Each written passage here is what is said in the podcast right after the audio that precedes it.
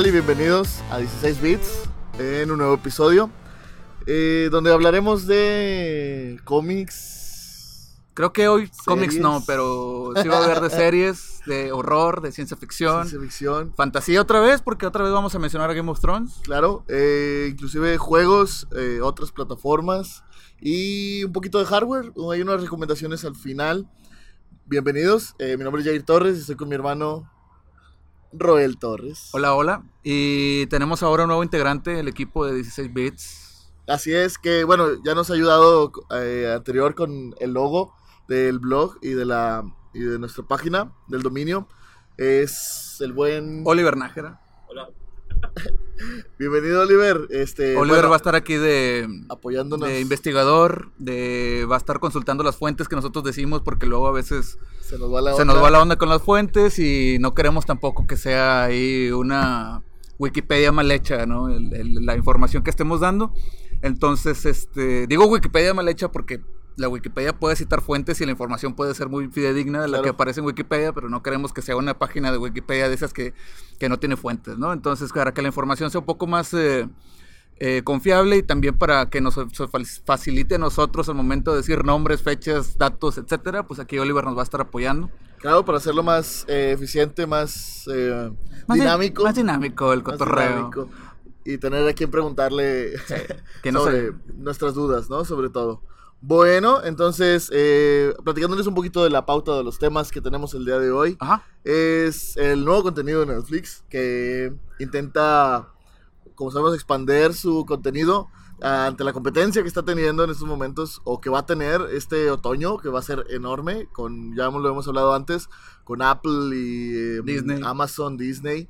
Entonces, pues, le- y sobre todo un tema muy interesante, ¿no? Que como mencionabas antes de iniciar el programa, eh, la falta de contenido de horror, ¿no? Que tiene. Original, ¿no? Porque Original. tienen obviamente películas, series de Sí, horror, sí, de sí. terror y bueno, eh, sin contar Stranger Things, ¿no? Que es como que lo más representativo del terror o... Yo creo que ante, O- la, ante la eh, gran victoria que es Stranger Things para Netflix, eh, explorar un poquito más ese tema, sobre todo ahorita en octubre, ¿no? Eh, en otoño y en Halloween, ¿no? en Halloween que en octubre eh, se empezaron a aventar ahí a diestra y siniestra trailers de películas y series que van a estar apareciendo en este mes y el que viene sobre horror, ¿no? Y Así le es. han titulado ahí al, al concepto Netflix and Chills. Netflix and Chills. O sea, se aprovecharon del concepto que había de la Los banda, memes. de, de los memes que decía cuando el vato invitaba a la morra y Claro. ven a la casa Netflix and chill, de que Netflix vamos a ver Netflix y a cotorrear.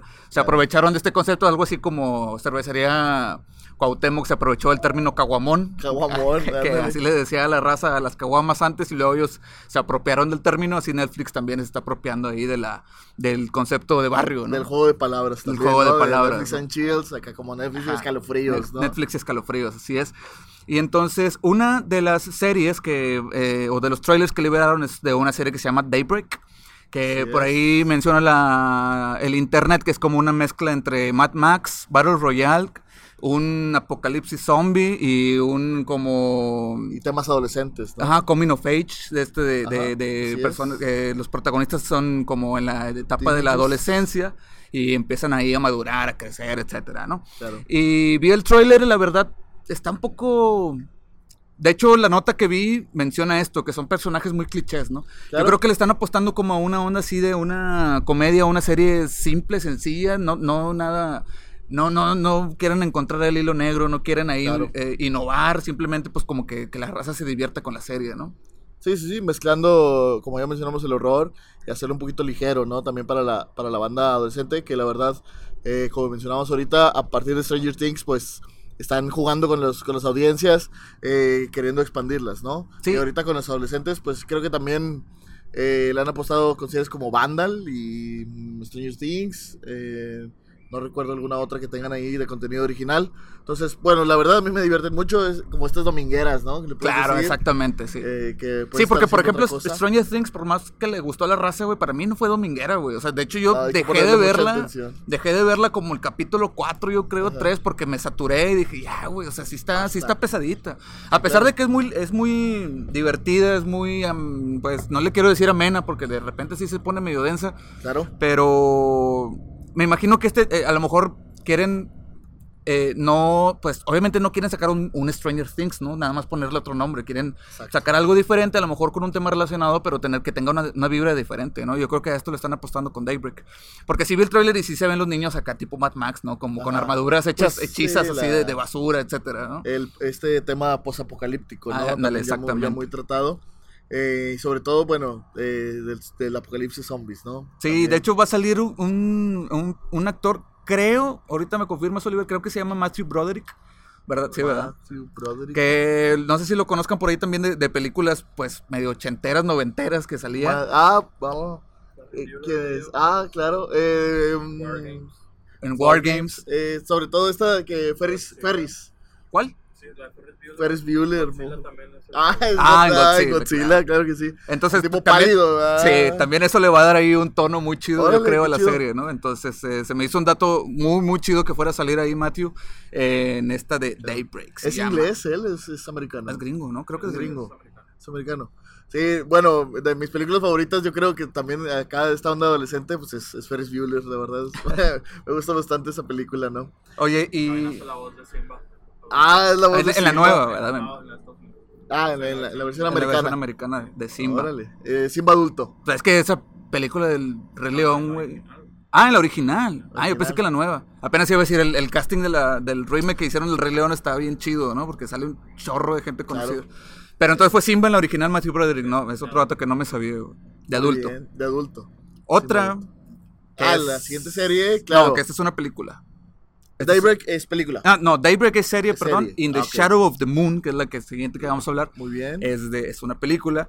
Es una película que va a salir, mi camarada, que a ti no te cae muy bien aún, Aún, aún. pero que se llama Michael C. Hall, que muchos lo deben de recordar por Dexter Claro. y por Six Feet Under. Six Feet Que a Under. mí, mi favorito, su trabajo favorito, mi, mi trabajo favorito de él fue en Six Feet Under, obviamente. Dexter, luego ya sabemos el, el- la catástrofe que fue con las últimas temporadas, Claro. que a nadie le gustó. Yo no las vi, ¿eh? porque ya hubo un cierto Sí. punto en el que ya me, aburrió, me cansó. ¿Ya ves? Ya dije, ¿qué se está haciendo? Pero sí, Michael C. Hall no tuvo nada que ver con eso, güey. Claro, no. No eh, tuvo la culpa, cabrón. eh, ya recurrente este, este tema. Ah, Oye. Exactamente. Sí. Como John Harrington y Emilia Clarke no tuvieron la culpa de lo que le pasó a Game of Thrones, Michael C. Hall no lo puedes culpar por lo que le pasó a Dexter, ¿no? Entonces, yo vi el nombre de Michael C. Hall, la verdad es que a Boyd Holbrook no conozco muy bien su trabajo, tuvo un poco. Así es, Boyd Holbrook. Bueno, por nombre no lo ubicaba tanto, pero pues es eh, el agente Murphy en la serie Narcos de Netflix. Ah, ya. Eh, muy buen papel, la verdad, a mí sí me gustó Muy bastante. buena voz muy buena voz, claro, tiene una muy buena voz. Y eh, como el malo, ¿no? De Logan, de. Logan, así es.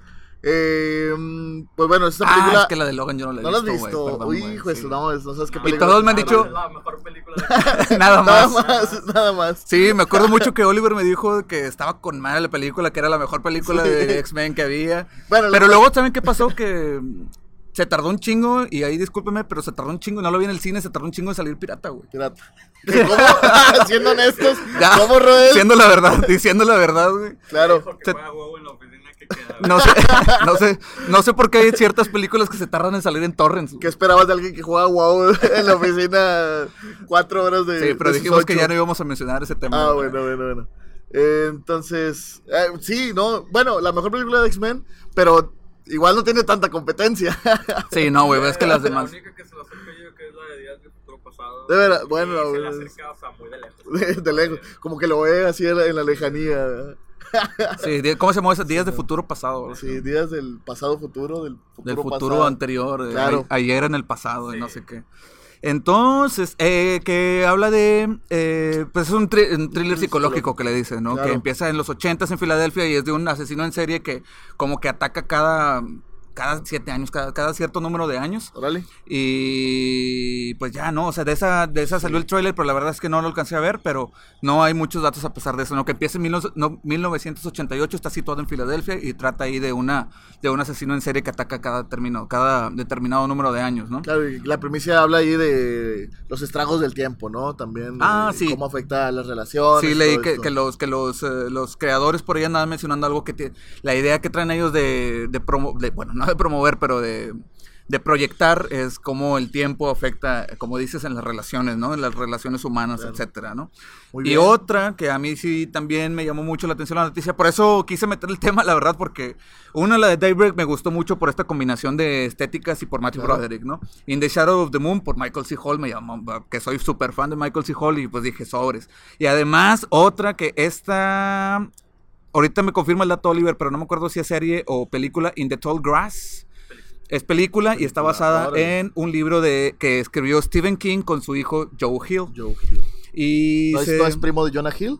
no sé, güey, pero se parece un chingo el nombre, güey. Digo, sería medio raro, ¿no? Una combinación extraña. Y como todo libro de Stephen King se trata de algo supernatural, ¿no? De Claro. una- unos hermanos De por ahí. niños en lo de- supernatural. De niños y lo supernatural.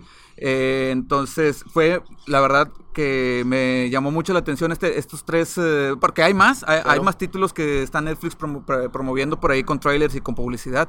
Con esto de Netflix en Chills. Claro. Y que, pues, la verdad a mí me entusiasma mucho y ya quiero que salgan para verlos. Ah, sí, eh, a ver, y platícame entonces que escogieras ese tema de horror si no eres tan fan de la, ¿De qué? del género de horror.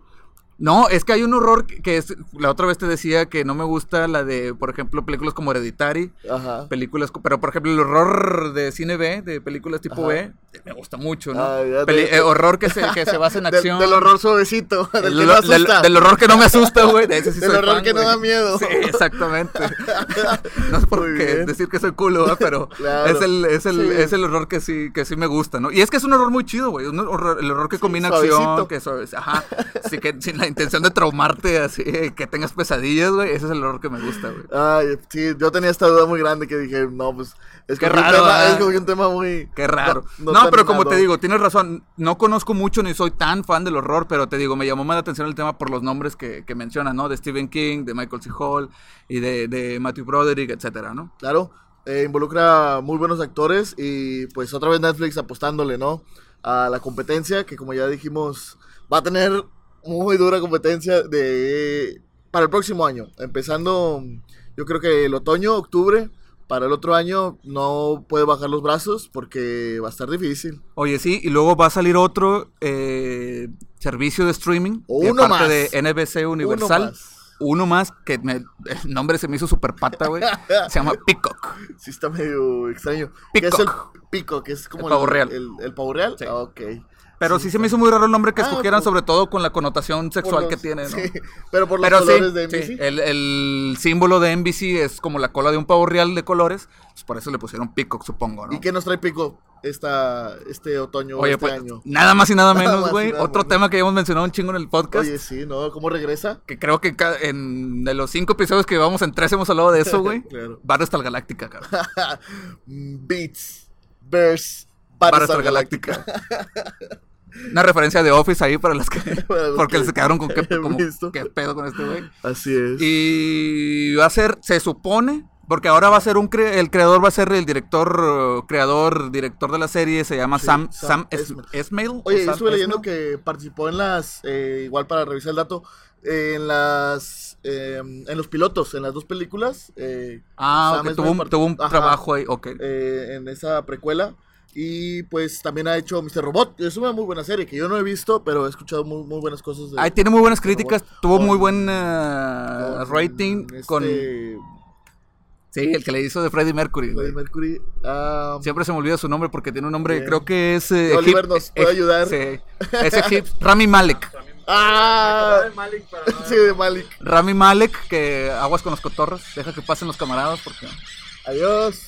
Buen viaje. Que Rami Malek eh, ganó el Oscar... No, espérame. No, no, no. ¿No lo ganó a Mejor Actor?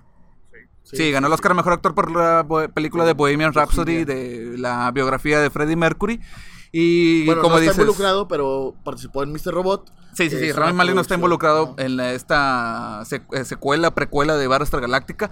Pero Sam Esmail, el que sí es el creador de la serie, o va a ser el creador de la serie, fue el creador de Mr. Robot, que es donde, donde aparece Rami Malek. Claro, está raro, bueno, eh, hablando un poquito de, del tema de Battlestar Galáctica o para esta nueva serie, que menciona que no, no es un reboot como tal eh, y está como basado en la mitología totalmente, y, pero no ubica, como que no lo ubican en un... ¿En dónde? un- ajá, en, en qué parte del tiempo, ¿no? Sí, porque esta de Eh, Battlestar Galáctica Reimagined que fue la que creó mi camarada En el 2004. 2004, por sí. ahí más o menos. Eh, está basada casi no a al pie de la letra porque incluso hemos comentado que los personajes son muy diferentes a pesar de que se llaman igual.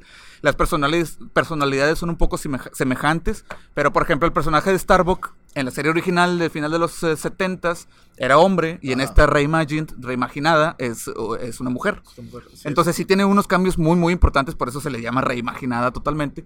Y dicen que esta, al menos Sam Smale puso por ahí un Twitter que dice que para qué volver a hacer la versión de Ron Moore o Ajá. hacer un remake de la versión de Ron Moore, dice para qué arruinar la perfección, ¿no? O sea, para qué jugar con la perfección. Entonces dice que va a explorar ahí una nueva historia dentro de la mitología de Battlestar Galactica. que es muy extensa. So say we all. Sí, es, es Muy, muy extensa. Sí, tiene una mitología muy, muy, muy importante, muy y chida. que a rato ¿no? se complica bastante, ¿no? Que igual y al final no sabes eh, siempre con esta temática del huevo o la gallina que fue primero, ¿no? Sí, Eh, exacto, No sé sí. si a lo mejor sea un poquito de spoiler. Algo, Sí, ¿verdad? algo. Pero igual spoiler alert para Bueno, que le pongan mute. Spo- spoiler alert. Eh, me refiero a esto del huevo y la gallina porque siempre es una constante... eh, Dejémoslo así, para que no digas tanto el spoiler, dejémoslo así, que hay una filosofía ahí de dónde empieza, como, Ajá. dónde empieza y dónde termina la historia, es como un ciclo, ¿no? Es una Exacto. hasta cierto punto odis- un odisiaco, bucle ¿no? ahí, un, un loop, ¿no? En la historia. Ajá, odisiaco, ¿no? Que empieza donde termina, etcétera. O termina donde empieza, en fin, ¿no? Exacto. Que bueno, la verdad es lo que más me gusta de, de Barça Galáctica, ¿no? Porque siempre, aun conozcas la historia, siempre hay algo ahí que te, que te sorprende. Sí, no, y como decíamos, tiene un universo muy, un, le crearon un universo muy, muy chido. No he visto yo el original, pero por ejemplo me acuerdo de la versión reimaginada que incluso, por ejemplo, la, lo- las libretas eran hexagonales, ¿no? En, Sí, vez, en vez de cuadradas. Ajá. Las botellas también, todo, todo era como que referencias a- al hexágono, ¿no? Las botellas también eran hexagonales. Sí, sí, Eh, ¿Qué más tenía datos por ahí? Este, así como detallitos que te hacían, por ejemplo, en vez de decir fuck, decían frack, ¿no? Frack Sí, mío, frack you, etcétera, ¿no? Y que, que le dan como detallitos al universo, ¿no? Muy chido. Eh, también lo que te mencionaba, ¿no? Eh, lo del género, que a veces... ah, claro. que bueno por ejemplo las duchas son mixtas Eh, en verdad en verdad si si va en la serie la reimaginada mm, y se ponen un poquito de atención en eso las líneas no entre mm, entre géneros sí están bien difusas eso Ajá. está muy chido la verdad está muy muy posmo Sí, algo así, como que sí, ahí muy innovador, ¿no? Y sobre todo que pues no es tan vieja Battlestar Galáctica, creo que es 2004, ¿9?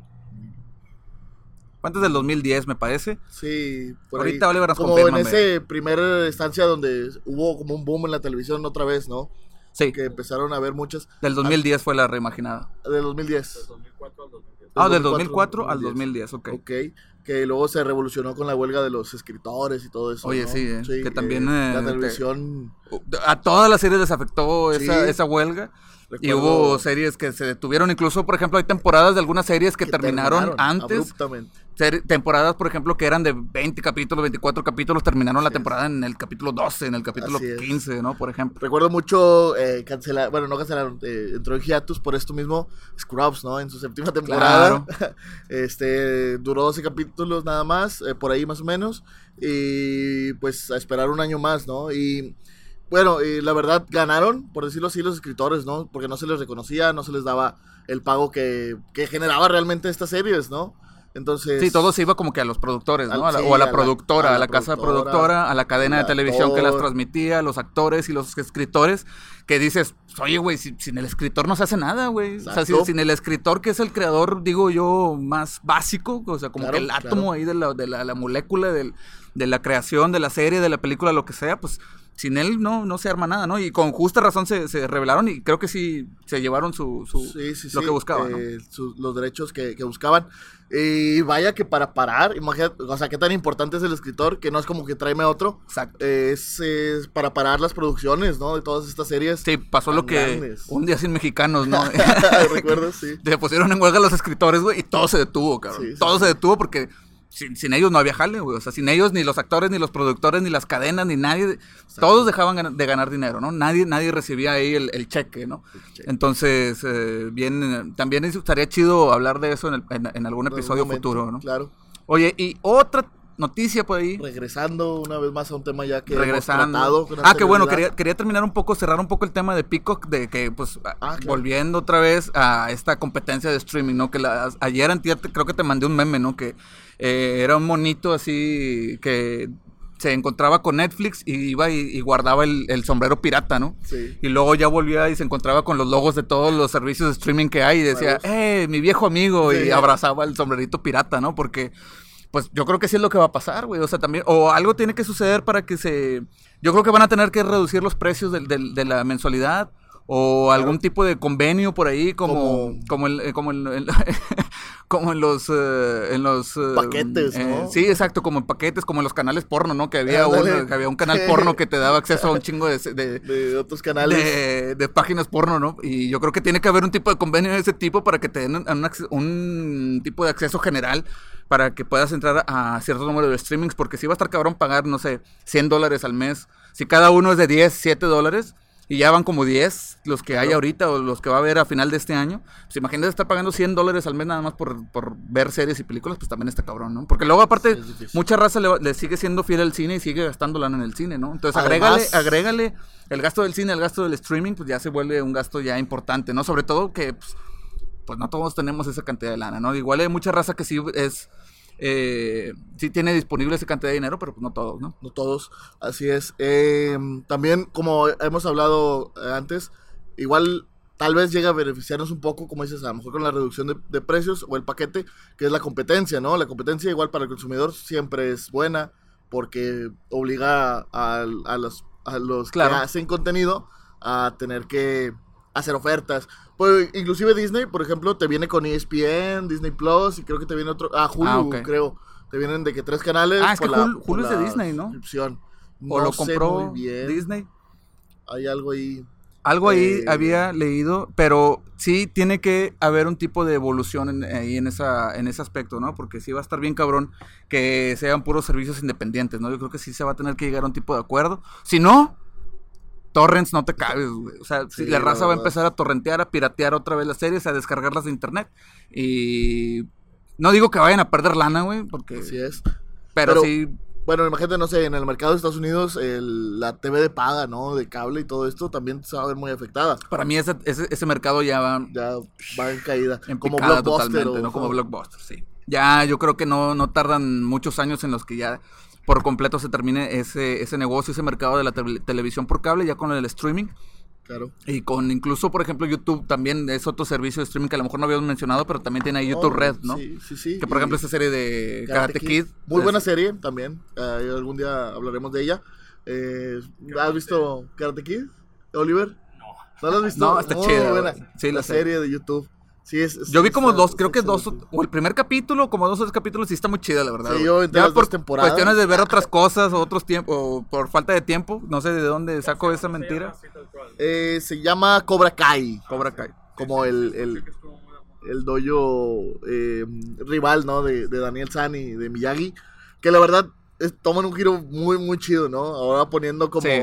Como este underdog a... a- Sí, ahora Daniel San es el malo y el y- que era el malo en la película, pues es como que te, te empatizas más con él, ¿no? eh, Willy Zapka, creo que se llama el personaje. la verdad, y muy carismático él, a- ya a sus cuarenta y tantos años, no sé qué edad tenga. Este, la historia es muy, muy envolvente. William Zapka, ¿verdad? Billy Zapka. Claro, ¿quién no lo recuerda, no? Este güerito bully. Sí, cómo no, güey, lo odiabas, güey, en la película, güey. Bueno, al menos yo no.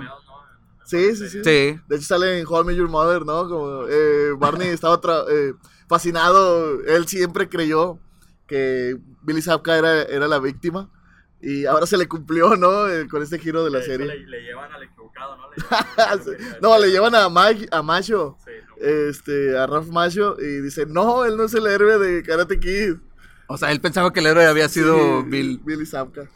Oye, pues, Este. este, cambiando Ah. de tema, Claro. con otro pinche tema que siempre hablamos, que yo creo que también... Hemos tratado muchas, muchas veces. Sí, y cómo no, güey, porque eh, sí fue una parteaguas muy cabrón en esta cuestión de contenidos de fantasía, En ciencia ficción, en presupuestos, en audiencia.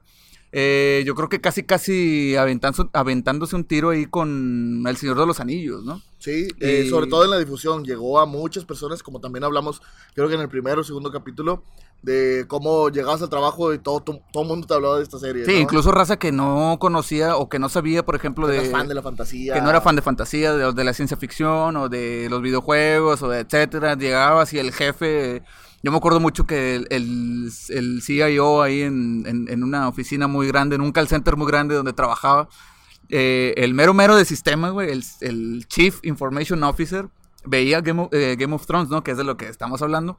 Y me quedé cabra, ¿no? Porque dije, oye, güey, pues qué pedo, ¿no? Sí, Ajá. sí fue güey, ahí un, ¿Hasta dónde un llega? muy cabrón. Sí. Y como que ya salió la nota, noticia, y que una de las precuelas, que ya Groom dijo que había como seis precuelas, creo, eh, programadas madre. para HBO basadas en el mundo o el universo de Game of Thrones, o de A Song of Ice and Fire, que son los libros en los que se basó la serie, que una de ellas va a estar basada en la, en la caída de la familia Targaryen, ¿no? Ahí en Valiria, en esos, que para mí se me hace muy chido, güey, porque... Un gran misterio, ¿no? Sí, un, misterio que en los libros no se, no se habla mucho del, del doom de Valiria, de la caída, el desastre de Valiria. Que Valiria era la ciudad natal de los Targaryen o el, el rancho, una na- familia, el ¿no? rancho natal. Sí, los Targaryen eran una familia de Valiria que eran incluso no de las más, que eran poderosos, pero no tan poderosos. Había Ajá. familias mucho más poderosas en Valiria, además de los Targaryen.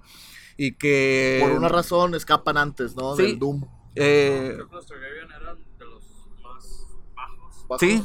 Acá no tenían, no eran como No, no eran nada acá, ajá, de la ajá, clase, exactamente. De la clase alta, pues. Sí, tenían el poder, tenían, creo que sí tenían dragones, porque incluso Aegon de Conqueror, pues se escapa, se va, no se escapa, sino que se va a Westeros con tres de sus dragones y dos de sus hermanas, que no sé si sean las únicas, no recuerdo por ahí, pero se va con sus hermanas espo- slash esposas a Westeros, a Dragonstone, a conquistar este continente, ¿no? Sí, llega como pidiendo asilo primero, le dan Dragonstone y ahí se queda un rato planeando. Exacto. Entonces lo que pasa es que en A Song of Ice and Fire, en los libros y en la serie de Game of Thrones, no, no abarca mucho o no alcanza mucho a explicar eh, una de la conquista, ¿no? Eh, no he leído Fire and Blood, que es el libro en el que está, va a estar basada esta Sí, serie, que habla que, es, eh, los- que habla de este de, la- de la caída de Valiria, De la familia de Targaryen ya en, en Westeros. ya en Westeros, así es. Y los dragones y todo esto. Eh, lo que no se habla mucho ni en los libros, ni en la serie, ni en los libros, ni en las eh, de- Ni en en los spin-offs de los libros que han salido, como En, la- en Duncan Egg o en Fire and. Blood o en la enciclopedia, es de este, de cómo era Valiria antes del Doom de Valiria, ¿no? Sí, no, qué loco. eh, conocimos las ruinas por encimita en la serie. Digo, ya viéndolas como eh, en, vida real. Ajá. eh, y pues sí se ve acá las ruinas muy, muy impresionantes. Que ¿no? por si no se acuerdan, es donde Jorah Mormont se contagia de Ah, la... del Stone Skin. de este- Sí, Sí. sí, sí, sí. no me acuerdo cómo, cómo le decían en español. Soria gris. Soria Soria Gris. Gris. Es que luego lo tradujeron bien raro, güey, como Invernalia, Como ¿no? Pero bueno. Invernalia. Eh, Eh, eh, ah, que era una onda medio zombie, que se, infectaban Roca y ter- terminaban como zombies, ¿no? Eh, y, eh, Ándale, sí. Era como lepra, pero al revés, de que no se te queda nada, se hacía duro. y- ajá, se hacía dura la piel y Sí, terminabas con, la cabeza, con ¿no? piel como de piedra y terminabas loquillo, ¿no? Y, y este... Y lo que le pasó a Valiria fue una catástrofe volcánica, ¿no? Sí. se explotó un volcán ahí porque como los va que creo que ahí descubrieron a los dragones y empezaron a excavar y excavar y Sí. excavar y el pinche volcán terminó estallando a la chingada, ¿no? Entonces ahí fue y entonces esta serie y a mí se me hace muy chido que esta serie vaya a hablar de eso porque sí es como uno de los temas que los fans estamos esperando así que nos expliquen qué pasó ahí, cabrón. Si me preguntaras a mí, yo creo que no creo, bueno, más bien no creo que Grom quisiera explicar eso a través de una serie, entonces tengo la fe o la esperanza de que esto en estos libros que faltan, igual eh, trate de, de- de esta onda, ¿no? Que- no, y si no, explique. si no lo va a sacar el vato, ha dicho que tiene un chingo de libros que, sa- que- que va a sacar basados en Ah, el universo, güey. ¡Apúrale, Grom! Lo que ya le cansó a este vato para mí es la historia de, de A Song of Ice and Fire, güey. No el universo, sí, sí. no el universo de, de su totalidad. de esos y Westeros, que no recuerdo. Creo que el Planetos, creo que se llama el planeta donde está Westeros y esos y los otros continentes que hay, creo que son como cuatro continentes que por ahí. falta, ¿no? Falta como Y creo que que un lado del mar. Que Planetos es todo este mundo, ¿no? Donde los inviernos duran por un chingo de años, los eh, veranos también, etcétera, ¿no? Y hasta creo es. que nada más hay veranos e inviernos, ¿no? No, no, sí, no, solo hay veranos e inviernos. no hay otoños, primaveras. No, no, no. Y duran mucho. Y yo creo que lo que le cansó no es en sí el universo de, de Planet, no le ha cansado Planetos, o sea, lo que existe y sucede en todo este historia, en todo este universo, mundo. Y lo que le cansó yo para mí, pues ya es estar hablando de, Del Rey de la De Noche, de. Jon Snow, de Que el Game Rey de la Noche no es un personaje de libro. No, aún no. Aún no, pero Aún yo no. creo que sí va a salir. Ok. Eh, entonces, bueno, yo creo la verdad que primero lo voy a explicar en, en algún libro antes de que salga esta serie. Espero, por favor. eh, porque, bueno, a mí la verdad sí se me haría medio pata que mm, toda esta súper importante mitología sea explicada a través de una serie, ¿no? Pues mira, por güey. primera vez, por yo, primera yo- vez. Yo tengo un sentimiento encontrado también con eso, güey, porque para mí, por ejemplo, Game of Thrones, que también soy, tú lo sabes, más fan de los libros que de la serie, también se siente chido verlos en carne y hueso. Sí, sí, sí, eso no tengo O sea, también duda. está bien cabrón. Pero no dudo que, sobre todo, si va a estar participando Groom en las producciones, que al menos no termine como terminó Game of Thrones, ¿no? Ojalá. Y pues que la apure mi señor Grom, este, mi hobbit mayor. No queremos otro Tolkien, ¿no? Que nos deje ahí historias eh, sin terminar, como inclusive hay un libro, ¿no? Que se llama así. Las Sí, sí, sí. Sin, sin fin. Sí, no, ojalá que este Groom tenga por ahí muchos años más de vida para que nos pueda dar todo este universo que ya nos comprometió con él, ya nos enganchó y no que no nos deje porque sí me Y sentiría muy triste la verdad. eh. Se acaba la serie y uno de, recuerda, ¿no? Que en los libros ni siquiera sabes si Jon Snow está vivo. y- Sí, no, imagínate, güey. sí. Oye, y para continuar, cambiando de tema, tenemos Claro. unos temas por ahí de videojuegos, porque ya sabes que siempre tenemos que hablar aquí de videojuegos. Claro. Y vamos a empezar hablando por ahí de ¿Una oferta? Xbox, una oferta que hay ahorita. No sé cuándo empezó, cuándo terminó, ahorita lo checamos, pero vamos a estar hablando de Xbox. Así es, el Xbox eh, Game Pass eh, que salió este mayo, bueno, se anunció en mayo y nos acompaña desde, desde este 2019.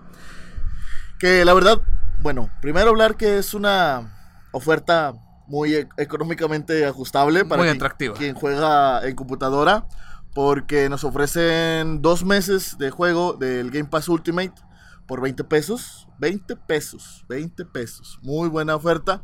Y este Game Pass Ultimate también lo que tiene, que es como un sistema de streaming, bueno, no de streaming, parecido, porque te ofrecen unos servicios que son los juegos, inclusive juegos de este año o que acaban de salir, por simplemente la suscripción. Por ¿no? la membresía. Ya acabándose los dos meses, sí cuesta alrededor de 200 pesos. eh, pero pues puedes continuar de- disfrutando de estos juegos. Que hablo de juegos actuales como Gear 5, eh, Metro Gears of- Exodus, Gears of War. of War. Bueno, se llama Gear 5, ya no, ya, no- ya- Ah, sí, ya le quitaron el of Wars. el, el of War. Pero bueno, es de la franquicia de la serie de Gears of Wars. Claro, que a partir del Gears 4 eh, lo hace una nueva. Antes era Epic Games y ahora lo, eh, lo va a desarrollar eh, The Coalition, se llama. Ah, locos. Eh, sí, un nombre, un nombre muy loco. Que la verdad ha sido un gran éxito para Xbox, Gears 4 y Gears 5. Eh, pero bueno, son 20 pesos, tú puedes jugar estos juegos sin límite. Muy buena oferta. Eh, Para la banda que, es, no sabía, que nos está escuchando, que, que, sobres. claro, puede, puede aprovechar esta oferta y sobre todo que hay crossplay.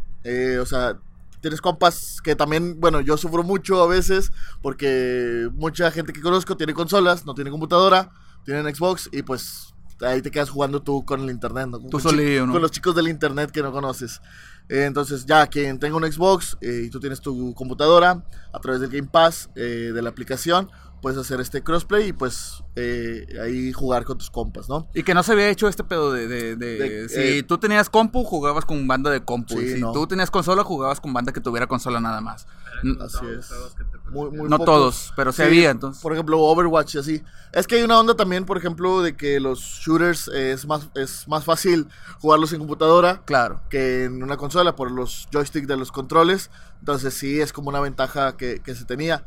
Pero ahorita, pues bueno, digo, si quieres jugar, por ejemplo, estos que son cooperativos, no tanto como eh, Battle Royales, pues los puedes disfrutar muy, muy chido. Ahora, eh, Game Pass Ultimate es una muy buena, eh, muy buena oferta. Es, creo que una idea excelente. Y supongo que está en camino porque inclusive la aplicación es beta. Está en prueba.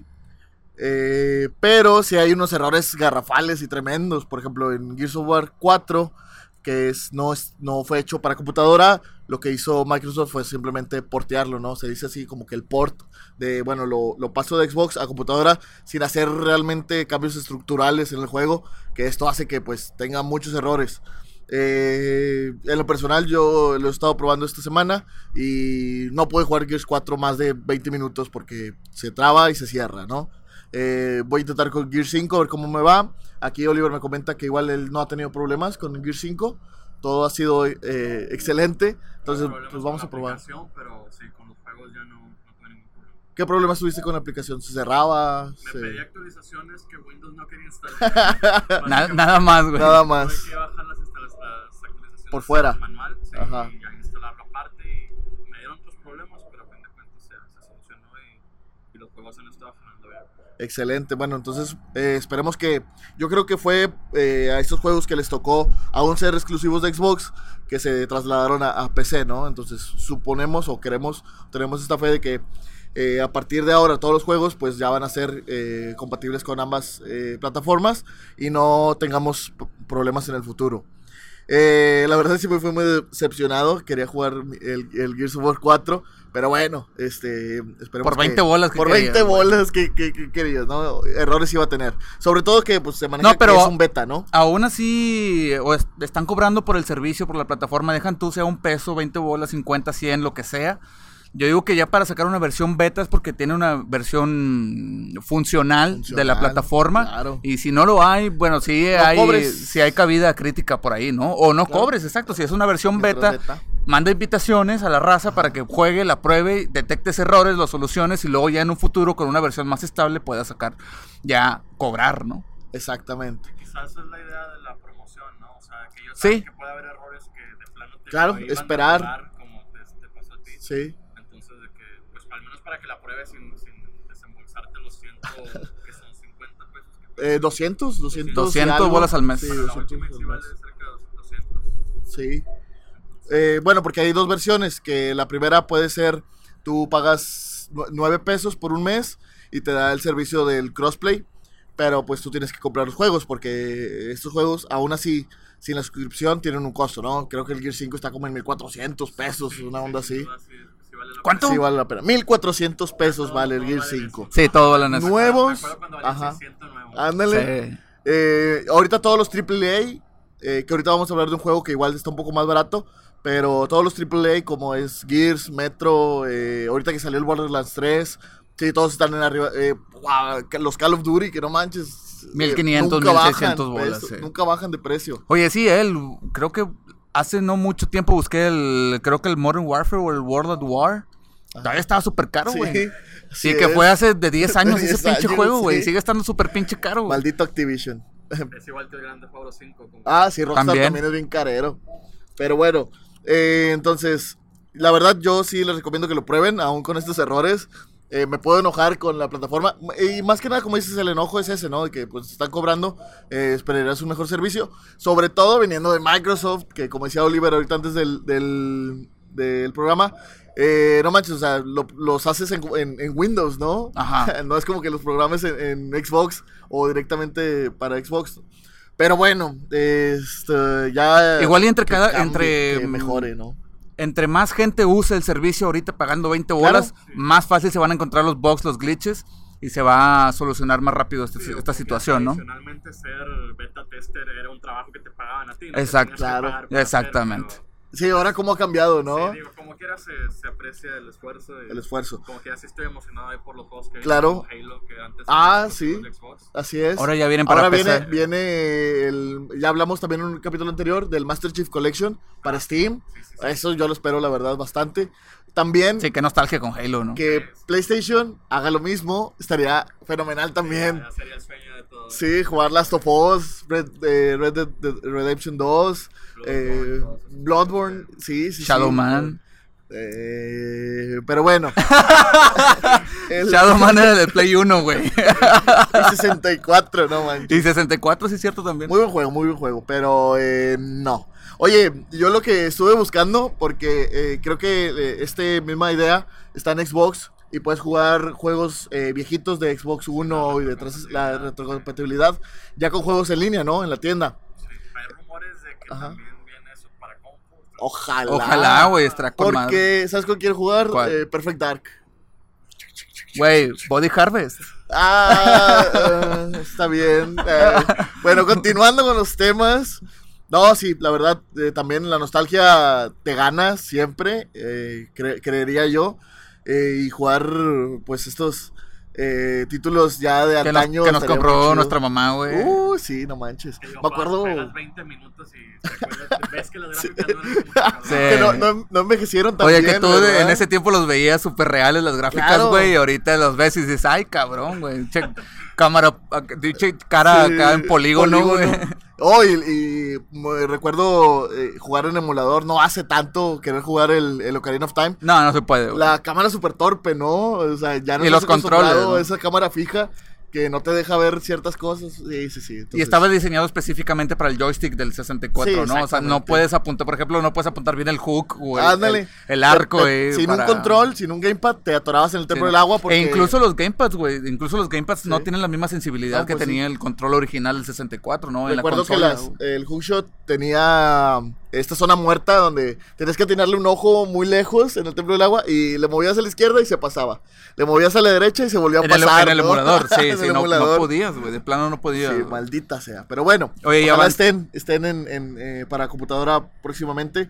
Sobre todo que ya empezó a picar el panel Xbox. Entonces esperemos que, que los demás caigan, ¿no? Así como Sí, ojalá. el streaming y de televisión y de series, en los videojuegos sigue igual. Que esta idea de la suscripción por juegos, para mí se me hace excelente. Que también es una idea que ya traía EA con la plataforma de Origin. Tú pagas, creo que vale como 10 dólares al mes y puedes disfrutar de juegos como Dragon Age, Mass Effect, eh, Battlefield 5, toda esta onda de EA. Eh, no tiene tantos títulos, pero igual vale la pena.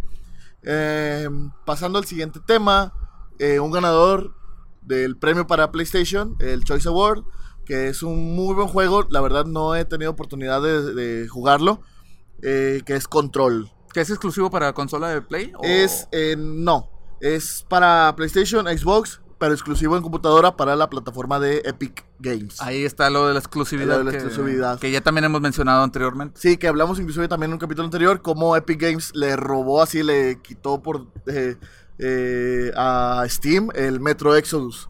Que a todo, eh, gente que había precomprado el juego en Steam tuvo que trasladarse a, a Epic Games para poderlo disfrutar. porque se llevó los derechos, ¿no? Eh, Y ahora Control va a venir a Steam. Ahora Control, no, está en Epic Games ya desde agosto. Eh, es un gran juego y es el que te decía ahorita o mencionaba antes que no está en 1500 pesos, cuesta alrededor de 26 dólares. Eh, en Epic Games, como en Steam, aún no está la conversión a pesos. Entonces sí tienes que comprarlos a lo que cuesta el dólar al día. Que Steam no, sí, Steam se hace como ahí un, Una un- conversión. una conversión más amigable de dólares a, a pesos, ¿no? Eh, pero bueno, está en Epic Games, es un gran juego, es un acá thriller psicológico también. Muy, muy padre, que también, como mencionaba Oliver, es de los pocos ahorita que maneja lo del ray tracing, la nueva tecnología de Nvidia para computadora. que Se ve impresionante. se ve- bueno, si tienes una computadora de 30 mil pesos, Se ve con se madre. ve extremadamente bien. Si no se ve como el Perfect Dark. Si no se ve como el Perfect Dark. No, no es cierto. se- puedes jugar a 1080 muy chido. Que de hecho ahorita también vamos a hablar de eso, ¿no? De Sí. hay unos consejillos para, para el hardware, este, para la computadora. Muy bien. Oye, Eh, pero está en ah, Epic el control, pero se le Ajá. acaba la exclusividad. Un de- año tiene exclusividad. Un año tuvo Un de año. exclusividad. Se Tiene le va a acabar. año. Se le va a acabar en agosto de 2020. Del 2020, o sea, em- la exclusividad, el año empezó apenas. Apenas empezó. Eh, Tienes que esperar un año. Digo, si eres eh, Steam Hueso Colorado, que yo podría hacerlo, pero la verdad, no. yo sí voy por, por la. Es que hay otras opciones también. Ajá, güey. por las de otras opciones.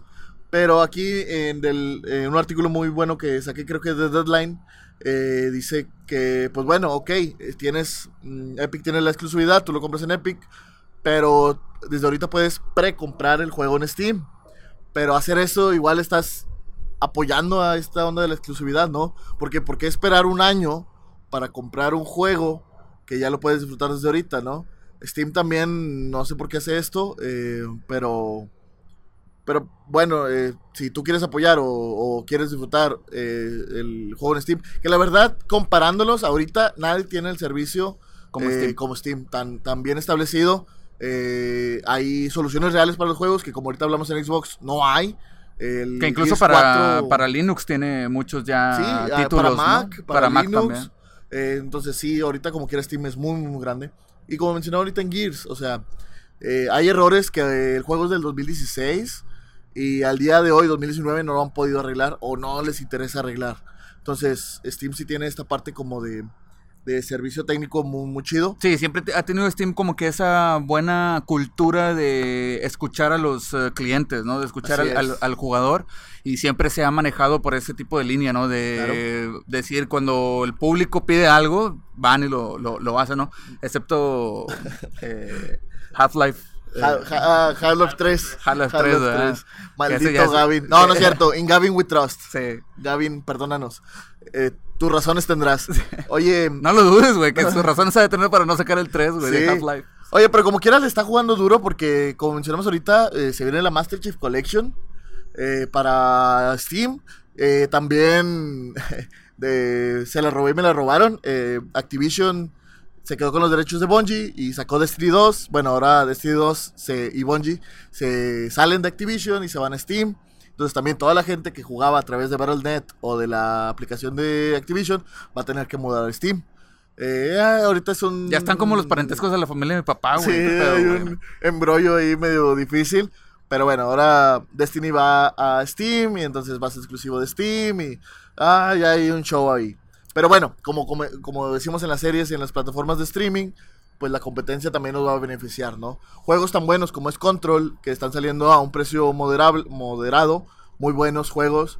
Entonces, eh, yo creo que mientras más haya, e inclusive si hay esta exclusividad, por ejemplo, de Control en Steam, eh, perdóname, en Epic Games, igual Steam va a sacar, no sé, algo igual de chido eh, a menor precio, ¿no? Para que se consuma su producto. Sí, pues tiene sus, eh, eh, Pros sus pros y y sus contras. ¿no? O sea, la, eh, competencia siempre va a generar más contenido, va a generar, va a provocar que las desarrolladores, las publicadoras se esfuercen por sacar el mejor, mejor contenido que el otro, que el de Claro. la competencia, pero pues también involucra pagar más, involucra es. que cada quien quiera hacer lo suyo y quiera cobrar lo que se les da su gana. Exacto. Y también, pues te digo, tiene sus pros y sus contras, ¿no? Pero al menos si le vemos por el lado bueno, significa que el contenido va a seguir mejorando y los juegos van a seguir eh, siendo mejores, ¿no? Con, con el paso del tiempo. que igual y no es tanto tampoco problema del, de, la, de quien lo distribuye, como en el caso de Steam o Epic, también del desarrollador, eh, eli- que él elige a, eh, a- a quién ¿A soltárselo. quién se ¿no? lo da?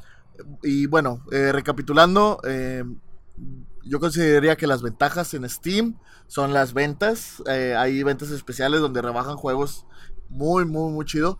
Yo compré, me acuerdo, el Witcher 3, no tenía ni un año de haber salido, de como de 700 pesos que estaba, lo compré en 130, ¿no? Algo así, estaba de que súper barato. Igual el, el GTA 5, eh, ya ves que tardó un rato. Final Fantasy X. Ah, sí, como en 100 pesos. En 100 también, pesos, sí, también, 130 pesos, De algo así. 270 como a, a 100 pesos. Muy, muy chido. La verdad, eh, creo que eso en Steam es muy bueno, además de lo que ya hablamos del servicio técnico. En Epic Games, ahorita lo que tiene, no han sacado como tantas ventas o tantas rebajas, pero tienen un juego gratis o dos juegos gratis por cada 15 días, cada 20 días. Y son juegos buenos, eh, como ya mencionaba, estaba el de Mutant, que saca como un tipo de XCOM. Está, estuvo Alan Wake, estuvo eh, For Honor, Alan Wake, que es de los mismos desarrolladores que, que Control. Control. así es. Eh, muy, muy chida la, la idea de, de Alan Wake. Eh, también ahorita igual hablamos de eso. Entonces, Epic Games tiene estas ventajas que ya las menciono. El Game Pass de Xbox, pues la suscripción por juegos, por juegos gratis, juegos buenos, de recientes.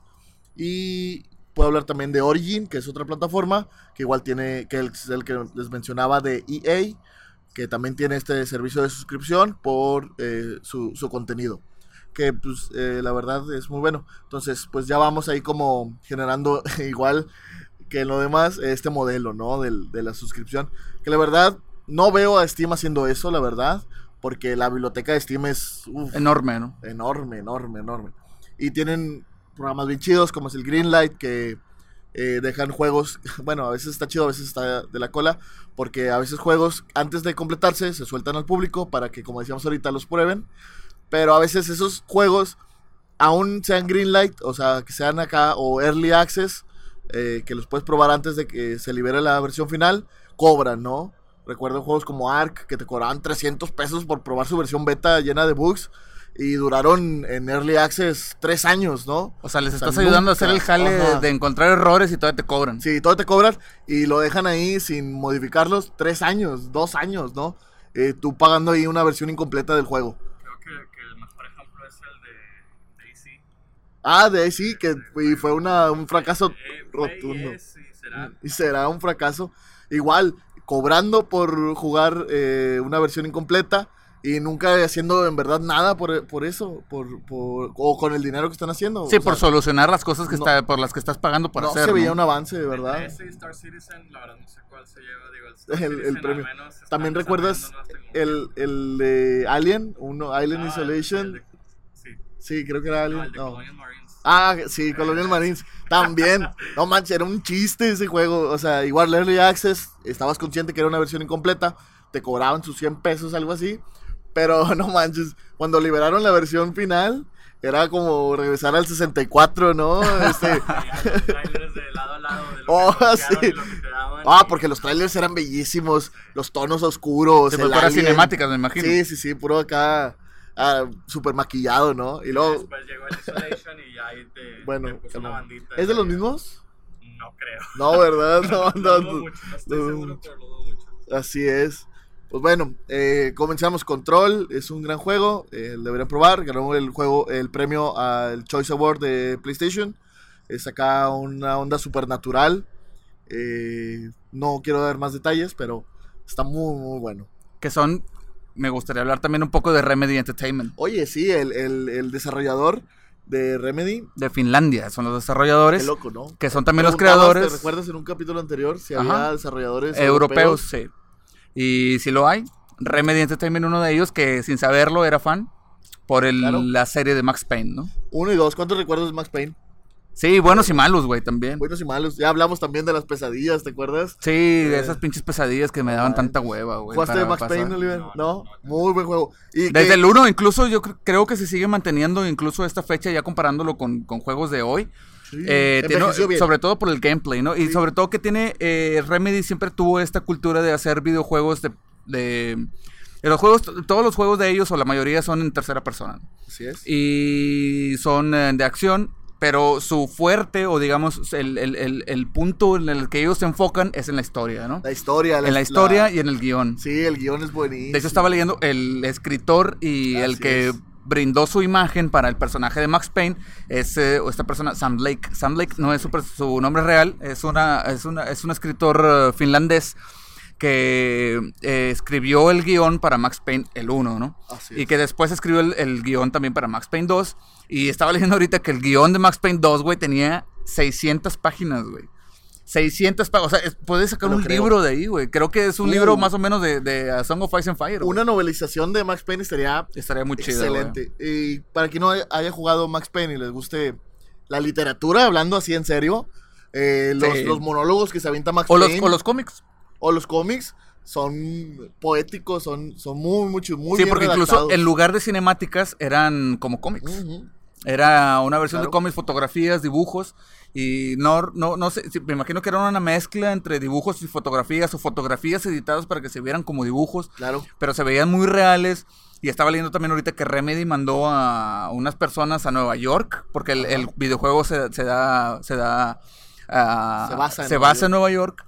Y mandó a unas personas a Nueva York a tomar no sé cuántas miles de fotografías para sacar Órale. los paisajes con dos con dos ex policías de guaruras, ¿no? Porque Oh, como andaban en en el metro noche. en la noche, etcétera, pues era un poco peligroso, entonces se contrataron unos guaruras ex policías para ir a tomar fotografías a Nueva York y sacar ahí los paisajes de Max Payne, ¿no? Lo cual te da una idea del compromiso o de la de la del tiempo que le invirtieron en crear un, un universo también muy chido, ¿no? en que te inmiscuyeras en la historia, muy chido, ¿no? Oye, eh, hablando de eso de los cómics y con temas anteriores que hemos tratado de ahorita la inclusión de actores para las cinemáticas de los videojuegos, Ajá, ¿tú crees que en Max Payne te faltó una cinemática así No, de cine? para nada. Con algo tan sencillo como eran los cómics, Para eh, nada, la historia se desarrollaba. De hecho, se me hace raro que no haya salido ese formato. No, tú sabes que tengo años de, de- de no ser tan gamer, de no jugar Ajá. tanto.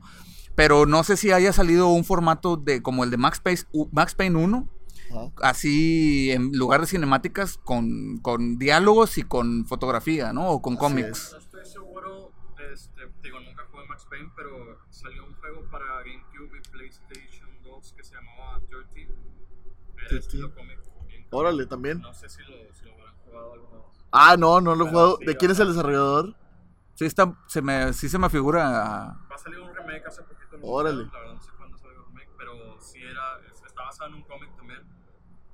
El desarrollador es Ubisoft. Órale. Bueno, es el publisher. El, el, sí, el es, publisher. Interactive. Ah, una acá. Sí, sí, sí. Medio desconocido. Neta, de GameCube. de GameCube, sí. Qué chido. Eh, sí, y la verdad, bueno, como le mencionaba Lalo, eh, es una idea que se sale igual de lo común. Y tampoco yo no sentí que necesitara una cinemática hollywoodense como para atraparte, ¿no? Sí, ¿no? explosiones sí, la- oh, no. Ah, de hecho, de hecho también Max Payne metía de repente en las, Sí. eh, no en el gameplay, pero sí en las, eh, Cuando disparaba, ¿no? ajá, Y no, pero también te acuerdas en, en, en los, en, en lugar, no sé cómo decirles, en lugar de la cinemática cuando ponían los cómics para contarte la historia, Sí, también sí. metían Como, onomatopeyas, como, como un cómic como tal. ¿verdad? un cómic exactamente, Cuando sí. mataba raza, o sea, te salían acá como que los cuadros de close-up con... Órale, O sea, ándale. Tenía, tenía un estilo visual muy particular Muy que la verdad no particular. he visto En otro lado. Porque nunca jugué Max Payne. Sí, sí, sí. Sí, yo creo que sí te hubiera recordado Max Payne, eh, digo, ese videojuego te, eh, te- Sí, lo- los hubieras ahí eh, relacionado mucho. Max Payne, eh, el 1 es viejito, es del 2001, creo, Oliver, ¿nos ayudas? Eh, y la verdad, envejeció muy bien. Yo creo que al día de Sí. hoy sí puedo jugar Max Payne sin ningún problema. Sí, sobre todo el gameplay, por- eh, digo, la historia, porque el, perdón, el gameplay, no tanto las gráficas, sino el gameplay sí ha envejecido muy bien, porque hace poco lo jugué, eh, lo bajé, de hecho está en Steam, Así eh, es. lo puedes jugar en la compu en Steam, y no está tan caro, eh, cuesta creo que como 70 pesos, Sí, y, güey, divertidísimo todavía, Sí. güey, súper divertido, porque tiene esta onda de... slow eh, motion. sí, de slow motion, donde te avientas hacia un lado como tipo Matrix Ajá. y la cámara se pone en cámara lenta, entonces puedes apuntar mejor a los enemigos. claro. Y eso no lo hacía más fácil, pero sí, sí lo hacía más dinámico, más chido y más, más, más eh, cómodo, ¿no? Eh, Al momento de Sí. estar en la plena acción, ¿no? Sí, del ki- Kill Em All, ¿no? de que tienes que matar a 30 cabrones en dos minutos. Sí, en dos minutos. Se ve excelente. Que la verdad, eh, a lo mejor eh, haya quien, hay- quien haya jugado más bien Max Payne 3 eh, de Rockstar. eh, la verdad, nada que ver con Max Payne 1 y 2. Así eh, que vendieron los derechos a Rockstar a después. Rockstar, sí. Oye, pero fíjate que yo jugué, creo que, no sé cuántos haya, pero creo que sí jugué hasta el 3. Y del que más me acuerdo es el 1, güey. Sí, la verdad que sí. O sea, el que más me gustó, el que más me acuerdo ahorita. Si me preguntas del 2 y el 3, no me acuerdo ni mucho de la historia ni del gameplay. Ajá. Sí sé que, sí sé que cambiaron eh, o expandieron un poco el gameplay de, de Max Payne 1 en el 2 y en el 3. Pero si me preguntas, güey, yo me acuerdo del 1 y ya, güey. O sea, para mí es el más Sí. chido. Esta novela noir, ¿verdad? De cine negro, sí, de cine negro, de un detective, un policía Sí, en Nueva York que le asesinan a su familia y se va en busca de- del malo y luego termina eh, de, en medio de una conspiración. deslumbrando ¿no? una Ajá. conspiración política así súper grande, ¿no? Muy, muy chida. La historia. Yo creo que sí debería haber una novelización de. A lo mejor, no sé si. O a lo mejor el cómic. O un cómic. Un cómic ya en sí, un cómic con, con, con- Sí. igual con las mismas gráficas que sacaron para el videojuego, pero ya con la historia completa. Y yo creo que sí estaría muy chido. chido. Sí. Y de hecho no te, no te decepciona hasta el final, güey. O sea, hasta el final, el último jefe Ajá. está súper chido. La resolución de toda la trama increíble. está muy chida. Y pues no sé, o sea, como que mis aplausos para Remedy Entertainment, ¿no? Porque sí, sí cumplieron con, con el objetivo que se proponían. Y es uno, para mí, de, de los juegos que me acuerdo de esa época, de, los más chidos. Hay una película de eso. Sí, Ah, salió sí, una película eh, con, con Mark Wahlberg. Con Mark Wahlberg, sí, muy malita la película. Muy, muy, muy malita. Pero, pues bueno, eh, me acuerdo el hype, ¿no? De poder ver a Max Payne en, en- en live action. Eh, estuve muy emocionado. Entonces, a lo mejor por eso también no me gustó. No la he vuelto a ver. Eh, igual le daremos otra oportunidad. Pero aún así, las críticas, pues sí, es, es una película muy mala. Sí, no, sí, eh, la verdad es que a mí tampoco me gustó, sobre todo, pero como dices, a lo mejor estábamos parciales por el videojuego, ¿no? Así 5 es. en IMDb y 16% Rotten Tomatoes. Entonces, no. Sí, no, la fuente para más... Ajá. pero- Pues de Pero hecho, para mí, así, para, 16% es muy bajo. ¿no? para mí IMDB tampoco es como una referencia muy chida, ¿eh? porque yo he visto películas que están muy mal rankeadas en IMDB y que digo, güey, está con madre. Sí, pues, yo a IMDb siempre entro a ver los de los usuarios. Sí, Digo, Ándale, está sí, sí, los comentarios. Yo también. Eh, Rotten Tomatoes sí lo uso, pero más que nada por los comentarios. Eh, sí, pero más allá, prefiero verla y luego ya como comparar, ¿no? Sí. sí, de hecho a mí prefiero no leer reviews y no leer los ratings y etcétera. Ajá. Porque luego siento que los veo y digo, ay, güey, dicen que está bien pata, güey. Y luego siento que ya no las disfruto Ya igual, güey. Nah. Bueno, Eh, solo para cerrar el tema de Remedy, eh, también ellos eh, hicieron Quantum Break Claro. y Alan Wake. Alan Wake también tiene una historia muy chida, muy... eh, eh, Pues, de hecho, que- una onda media Stephen Kinesca. Creo que Sam Lake también fue el escritor de, de de Alan Alan, Wake. Y de hecho siento que hasta los nombres se parecen, ¿no? O sea, Max Payne, Alan Alan, Wake. Wake, Sam Lake. Oye, Max Payne, sí, por esta toda referencia al dolor que lleva Max Payne dentro. Y Alan Wake, porque se trata acá como de una pesadilla, de una onda acá psicológica. Que tocaron temas así en Max Payne, como ya hablamos de las pinches malditas pesadillas. Eh, Alan Wake también es una es un trabajo muy literario también. Inclusive se trata de un escritor, ¿no? Que va a un, retiro acá en una cabaña perdida en el bosque, ¿no? Eh, se me, me refleja mucho a una historia de, de Stephen King, sobre todo cuando trata de, de los mismos escritores, ¿no? Como la hermana secreta. y No, no, no dudes que se inspiró Sam Lake ahí un poco en la obra de Stephen King para, Claro. para, para el guion del juego, ¿no? Y también el concepto del juego o el gameplay está muy chido. Igual si pueden. Digo, ya es un juego viejito. Si ni más falla la memoria, es como del 2006, 2007. Igual Oliver. Eh, Alan Wake. Alan Wake, Sí, es, es de hace ya unos años. Que inclusive. eh, 2010. 2010. Ah, no es tan viejo. Pensé que era un poco más viejo. Eh, casi 10 nueve- años, Nueve nomás. años. Eh, pero eh, lo conseguí gratis para Epic Games y lo volví a instalar y jugué ahí un, un par de horas. Está muy chido aún. Aún está muy chido. Creo que es de esos juegos que aunque no seas realmente gamer puedes disfrutar, ¿no? Porque Sí. es como una historia. Ándale. los controles están muy Muy De hecho, Max- suaves, Max- Max muy- Payne es muy igual. amigables. al estilo Until Dawn. No sé si lo Until Dawn. No, no lo he jugado. Es igual, es como Igual. una novela, una, una película Ajá. con controles muy básicos. Pero que sí tiene muy, muy buena historia. Por lo mismo que no le invierten tanto gameplay, gameplay. todos esos recursos que no se gastaron acá se los invierten en la historia. Y de hecho, la como Excelente. cultura, filosofía de Remedy es que, cre- que hacer videojuegos basados en un personaje central fuerte, ¿no? Sí. En un personaje central muy bien desarrollado, como Alan Wake, como Max Payne, y que la raza se pueda empatizar con él para que pueda llegar el videojuego a la más cantidad de personas posibles, ¿no? Claro. Y yo creo que, como dice Oliver, se, ¿te acuerdas? Un primo de nosotros jugaba, que también no jugaba mucho videojuegos, Javi, Ah, claro. Javier, eh, también era súper fan Pues del él Max nos Payne, pasó ¿no? Max Payne 1. Él nos pasó Max Payne 1, él, sí. él nos pasó en 8 CDs, una onda así, CD rooms en ese entonces. Eh, sí, sí, sí. Y también le preguntas, yo creo que sigue enamorado, ¿no? De Sí, Payne cómo 1. no. Eh, bueno, eh, y pues continuando igual con la plática acá de, de videojuegos en computadora. eh, tenemos aquí la noticia, igual, porque hay gente que puede decir, como ya hemos dicho nosotros anteriormente, que es caro jugar en computadora, ¿no? Pero mm, sobre, más que nada, las tarjetas gráficas, ¿no? Que a veces, o en años anteriores, se elevaban bastante los precios.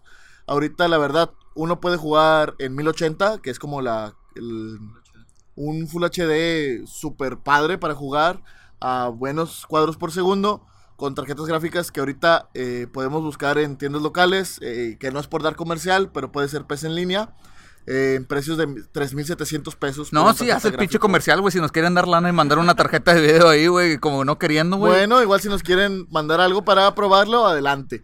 Pero sí, pueden encontrar tarjetas gráficas desde 3.700 pesos aquí en la ciudad de Monterrey, eh, en PC en línea. y de la hecho, si, están, si están dentro de la República, la pueden pedir Ah, en pueden línea, güey. para- Y PC en línea tiene- creo que tienen. eh, ahora sí ya parece comercial, güey. Sí. PC en línea tiene envíos a toda la República. Así es, y la son encuentran ahí, la encuentran en Amazon. en Amazon. Sí, claro. Que igual los precios van a andar parecidos. No, no me di la, a la tarea de buscarlos en, en Amazon, pero igual aquí, digo, para los locales pueden ir a comprarla. Eh, 3700, que es la 1650 GTX de 4 GB DDR5 eh, en diferentes eh, marcas como es eh, Asus y Gigabyte también.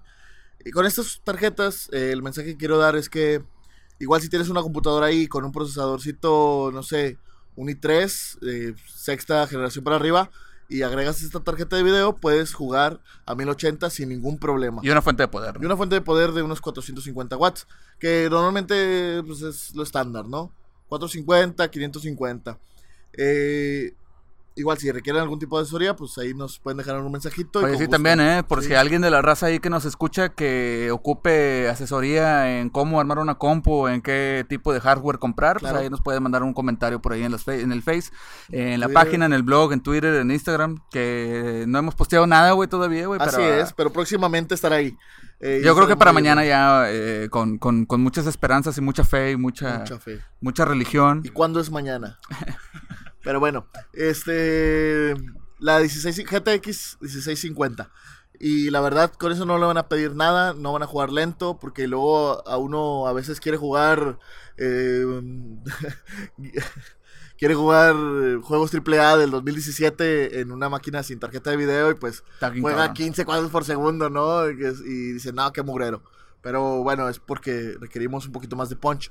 Y lo chido que con una buena tarjeta gráfica, medio pelo, como son estas, los videojuegos en realidad no piden tanta tanto punch de, de procesador, ni de CPU o de RAM.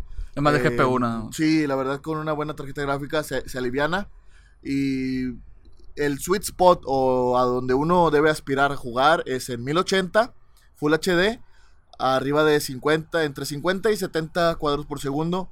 La verdad se los Lo ideal hasta la- Sí, es lo ideal y se va a ver mucho mejor que su Xbox o su PlayStation 4. Olvídense del 4K y Sí, sí, sí. 120 frames. Sí, no. Realmente Eso ya es exagerado. Sí, de inclusive no, porque sí, eh, ahí salió estas versiones de PS4 y de Xbox que te escalan a 4K, pero en realidad no estás jugando en 4K, ¿no? Es simplemente una escalada ahí, unos, Están estirando unos- el- ah, el sí, 1080 básicamente. Una, pues, un truco de magia, ¿no? Que sale ahí y te hacen creer que, que estás jugando en 4K. Y porque la verdad para jugar 4K necesitas un monitor que te va a costar arriba de 8 mil pesos, o una máquina y una tarjeta de video que Que no la- va a bajar de 25 mil pesos. Exactamente. Y la armada total de la máquina te va a salir en 30 mil, 40 mil pesos, ¿no? Para poder jugar en 4K. Sí, es lo bonito de la compu, que hay para Ujú. todos los recursos y para todas Sí. las necesidades, tú te puedes armar lo que necesites. A tu necesidad. O, la verdad, si solamente quieres disfrutar los títulos, con esto que te menciono, la armas bien padre. Y no solo juegos eh, de medio pelo, sino jugarlos en, en- digo, no solo con calidad media, sino jugarlos en, en alta o inclusive algunos ya de hace unos años en ultra, ¿no? Súper eh, detallados, con eh, físicas acá, partículas volando por todos lados. Sí, sí, sí entendemos que puede ser un poquito abrumador como que querer meterte tú solo. Claro, sí, sí, sí. De PC Gaming.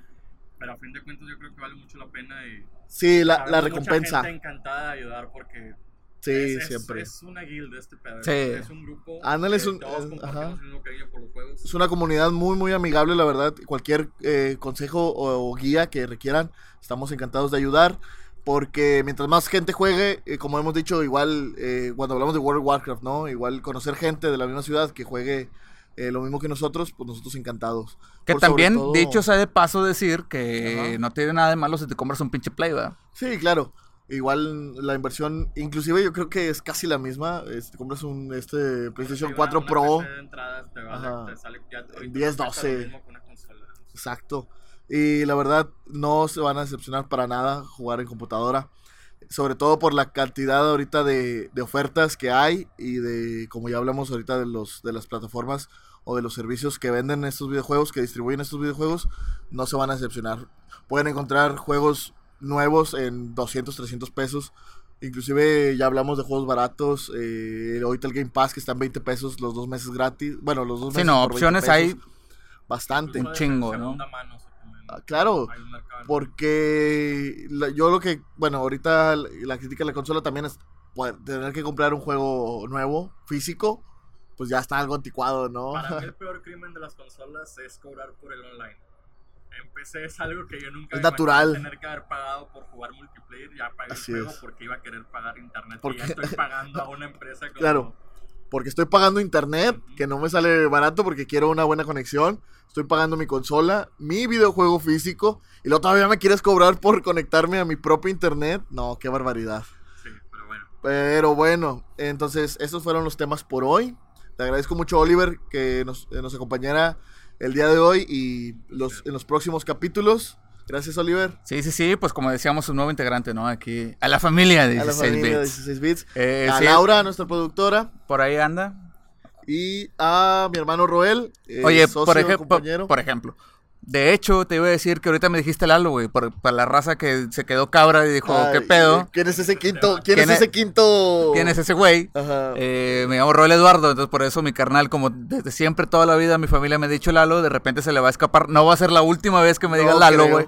Entonces quería aclarar las cosas, güey. ah, que, muy bien. que muy me bien. pueden Qué decir bueno, Roel. porque ni lo noté. Sí, no, sí, güey, sí me di cuenta. Me pueden decir Roel o me pueden decir Lalo, entonces para, ahí andamos. Excelente. Entonces no dejen de escucharnos y ya prometimos contenido en nuestras redes sociales. Sí, ya, güey, ya hay que hacerlo mañana. Eh, no quiero sonar también como desinteresado, pero ha sido un poco de no saber si ya subimos contenido con más episodios y Claro. sí, si sí, subimos sí. más episodios, si nos esperamos, si tenemos ya eh, contenido como planeado para subir, etcétera, o qué posteamos primero, en fin. Eh, Porque en realidad no hemos recibido como ningún tipo de asesoría, ¿no? Sí, En- no, güey. No, tomamos esto. una pinche clase en cómo hacer un podcast. Ajá. Entonces, eh, la idea es que ya, yo creo, en estos días, eh, si no es que mañana pasado, ya empecemos a postear por ahí para empezar a, promover los episodios, para, empe- que, para empezar a que la raza nos escuche y empezar a ya interactuar un poco con la raza, ¿no? Claro que creo que es un objetivo eh, muy de mucha prioridad empezar Sí. a, a- a saber qué opina, ¿no? ¿Qué opina la raza? Pero bueno, muchas gracias por acompañarnos. Esto fue 16 bits. Hasta luego. Goodbye, motherfucker.